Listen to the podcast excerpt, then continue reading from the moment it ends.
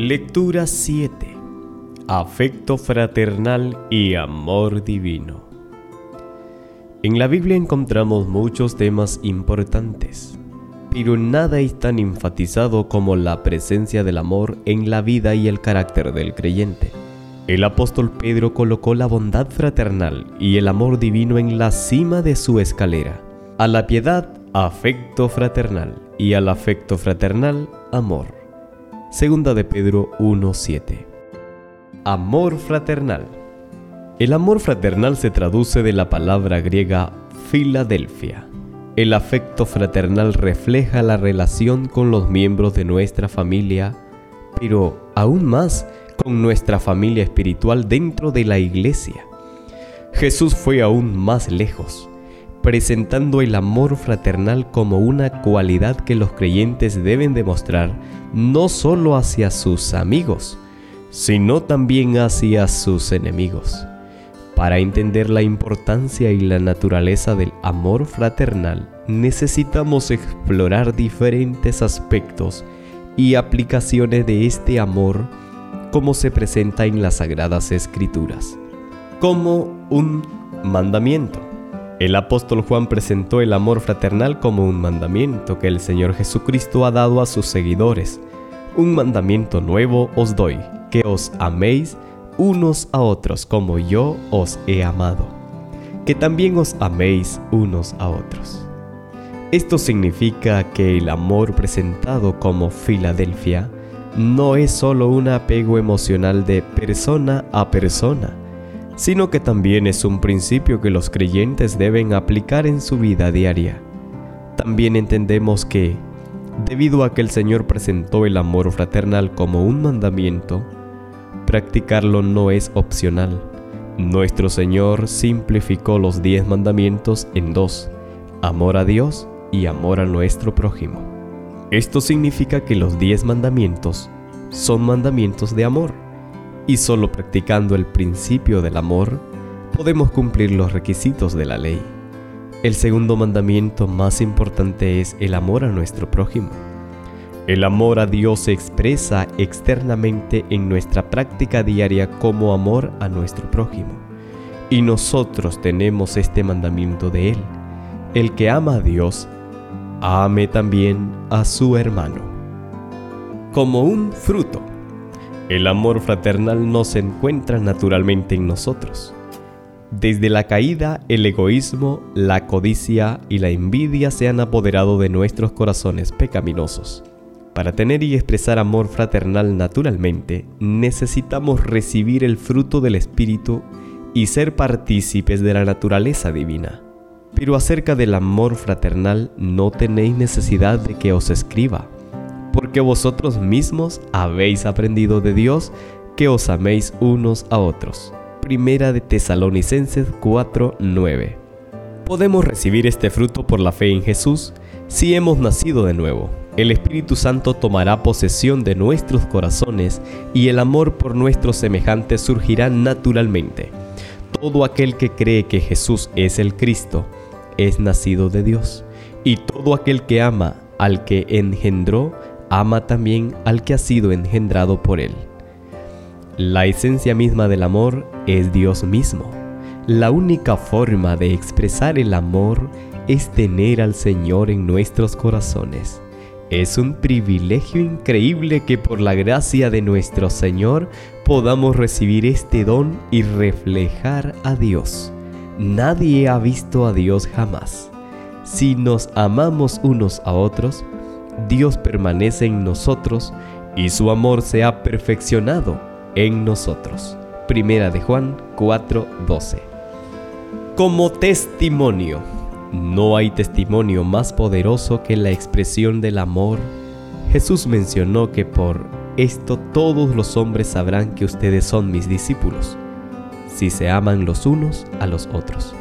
Una vez más vemos que la expresión del amor fraternal no es opcional, sino el resultado natural de la presencia del Señor en nuestras vidas. La presencia del amor fraternal no es solo un testimonio para el mundo exterior, sino también una forma de examinarnos a nosotros mismos. Si alguno dice yo amo a Dios y aborrece a su hermano, es mentiroso, pues el que no ama a su hermano, a quien ha visto, ¿cómo puede amar a Dios a quien no ha visto? Todos los sacrificios en el Antiguo Testamento se ofrecieron con sal, lo que significa que solo si el amor está presente, nuestro servicio a Dios será aceptable. Como lealtad y ética. El amor fraternal también se expresa en las escrituras como lealtad hacia Dios, su iglesia en la tierra y sus mandamientos. El apóstol Pablo fue uno de los misioneros más exitosos. A lo largo de su ministerio, Pablo había buscado en Dios una guía directa. Al mismo tiempo, había sido muy cuidadoso de trabajar en armonía con las decisiones del Concilio General en Jerusalén, y como resultado las iglesias se establecieron en la fe y aumentaron en número diariamente.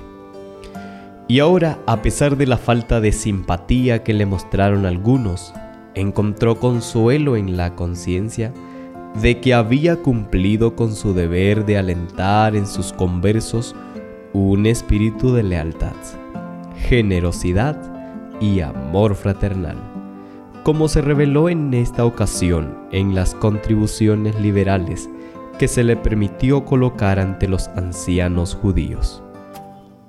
Si deseamos seguir los pasos de los apóstoles y cumplir nuestra misión en el mundo, debemos aplicar los principios éticos de amor, unidad y lealtad.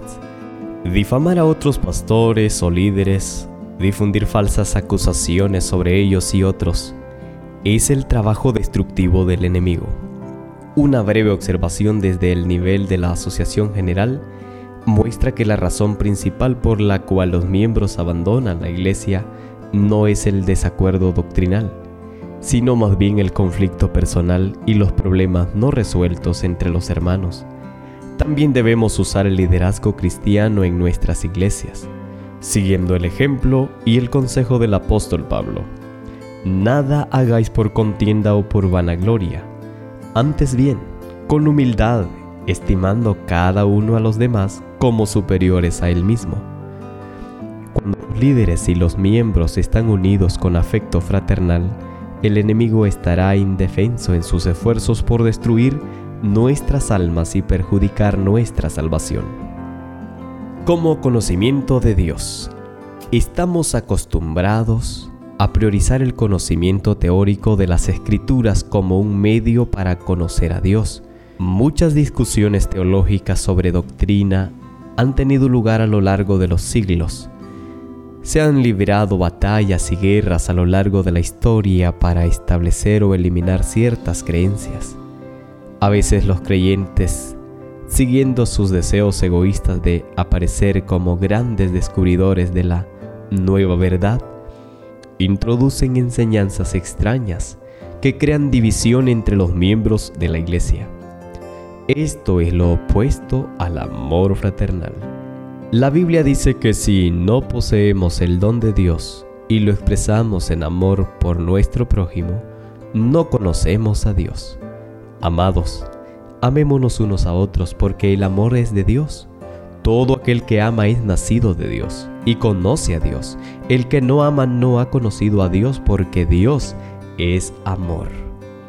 Considerando los escritos de los apóstoles, podemos decir que el logro y la expresión de amor es el propósito final, más elevado y último de la creencia cristiana. Todas las demás doctrinas son solo un medio para este fin. Si yo hablase lenguas humanas y angélicas y no tengo amor, vengo a ser como metal que resuena o címbalo que retiñe.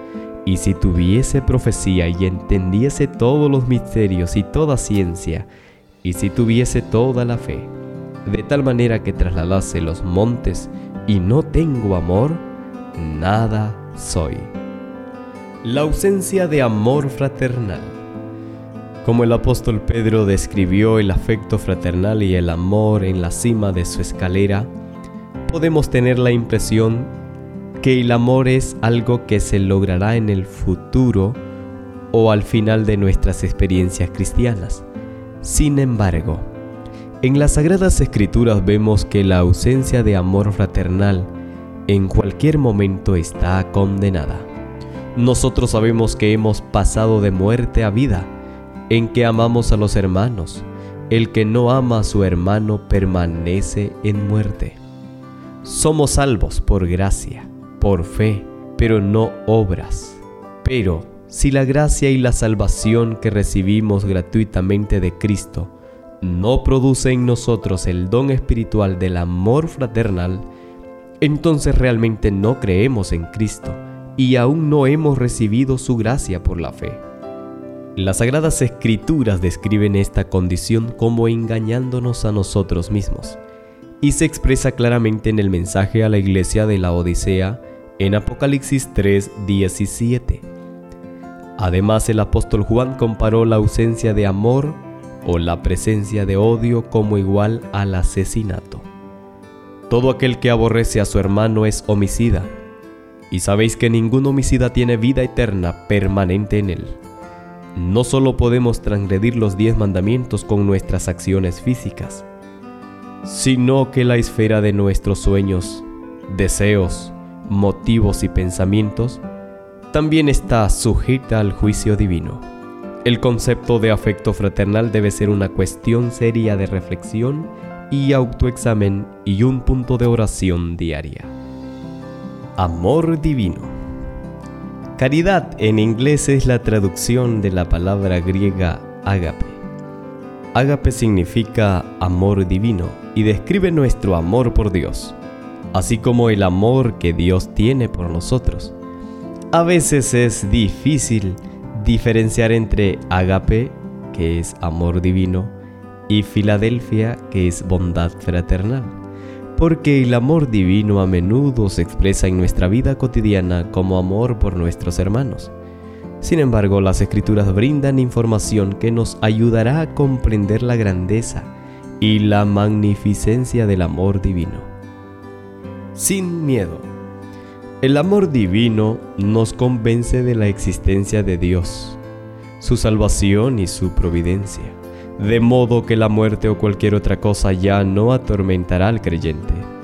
En el amor no hay temor, sino que el perfecto amor echa fuera el temor, porque el temor lleva en sí castigo, de donde el que teme no ha sido perfeccionado en el amor.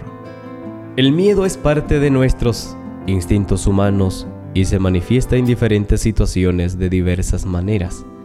Muchas veces podemos temer compartir el Evangelio con otros suponiendo ser rechazados o ridiculizados. ¿Qué sucede si la demostración de nuestra fe tiene un costo de vida y tenemos que tomar la decisión de transgredir los mandamientos de Dios o morir? ¿Qué escogeríamos? Cristo respondió a esta pregunta porque todo el que quiera salvar su vida la perderá, y todo el que pierda su vida por causa de mí la hallará. Los pioneros de nuestra iglesia eligieron morir como mártires en lugar de transgredir los mandamientos. El amor ágape está conectado con una fuerza increíble y la presencia del Espíritu Santo. Las descripciones de las ejecuciones de muchos mártires son impresionantes, considerando cómo enfrentaron sus muertes con canciones y alabanzas en sus labios. Siguiendo el ejemplo de nuestro Maestro, muchos también ofrecieron una oración por sus enemigos. Señor, no les tomes en cuenta este pecado. Perfección. En diferentes religiones y culturas, la perfección se presenta de manera diferente. Algunos gurús hindúes que alcanzan la perfección comienzan a demostrar poderes sobrenaturales como la levitación y otros. Según la Biblia, lograr la perfección espiritual no está relacionado con la posesión de poderes sobrenaturales, sino más bien con el reflejo del carácter divino sobrenatural. Y sobre todo estas cosas, la caridad, que es el vínculo de la perfección. Según el apóstol Pablo, todos los demás dones del Espíritu son temporales y sirven a los creyentes solo para difundir el Evangelio y lograr más plenamente el reflejo del carácter divino en sus vidas. El amor nunca deja de ser, pero las profecías se acabarán y cesarán las lenguas y la ciencia acabará. Autosacrificio. Una de las demostraciones del amor divino es dar la vida en beneficio de los demás. Nadie tiene mayor amor que este, que un hombre dé su vida por sus amigos.